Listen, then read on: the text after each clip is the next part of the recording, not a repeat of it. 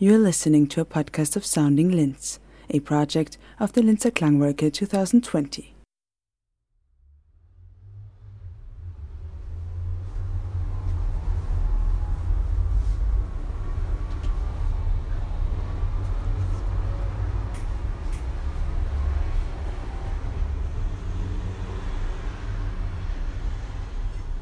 Terminal Station Landgutstraße in Urfahr.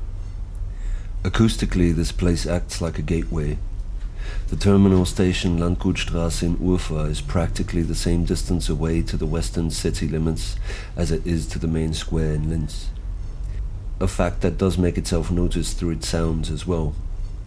It is a meeting place between two worlds, a meeting place between the masses and the individual, on the one hand, the traffic from the Rudolfstrasse, which represents one of the main connections to the western Mühlviertel via car, is quietly audible in the background, yet it is still omnipresent, as if it were to act as a quasi-baseline. Constantly present, yet always in the background. As between the terminal and the main through road, the space is taken up almost exclusively by gardens full of trees, from which the songs of birds add to the acoustic environment. Every now and again, single cars drive to and from the throughway, but mostly do this individually, making the noise from the traffic very easily identifiable.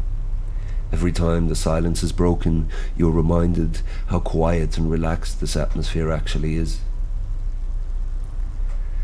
This double connection to the Mühlviertel on the one hand, but also to the city, is underlined by another acoustic phenomenon. Another sound breaks through the constant backdrop of the Rudolfstrasse very regularly during the day. A sound that was actually designed to be highly perceptible, something that should actually act as an annoyance. And yet, it smoothly integrates itself without any hitches into the acoustic environment surrounding the Landgutstrasse.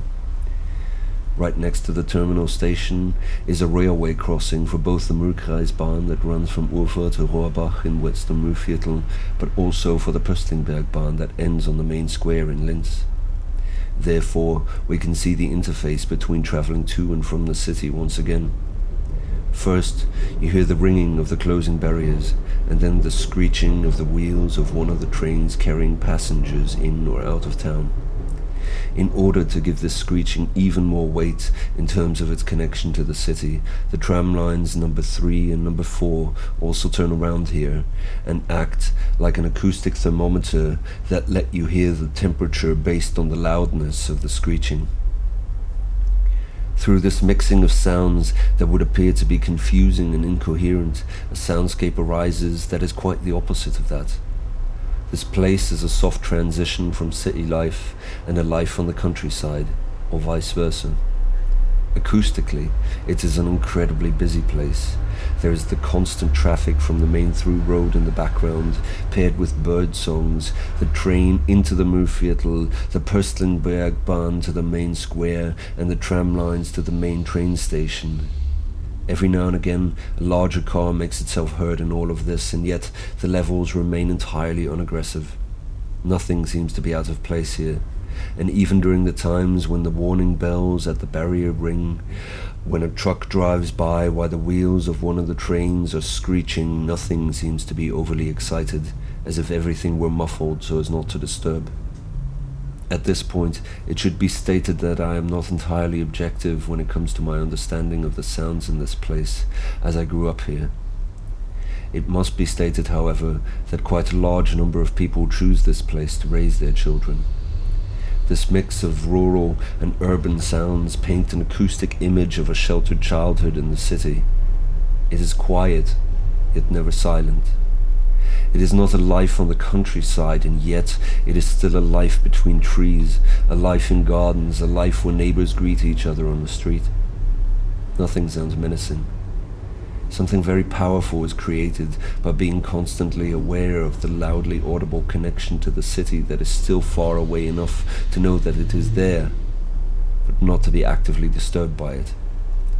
This does not only create a sense of possibility, but even more importantly, this creates the knowledge that it is perfectly acceptable to wait for new possibilities. A quiet that is constantly broken by movement practically invites you to wait. It is an idyllic, calm quiet that is not silent, as it seems that no matter who waits how, there will always be a train or a tram, and the barriers will always calmly open and close to bring people into town or onto the countryside.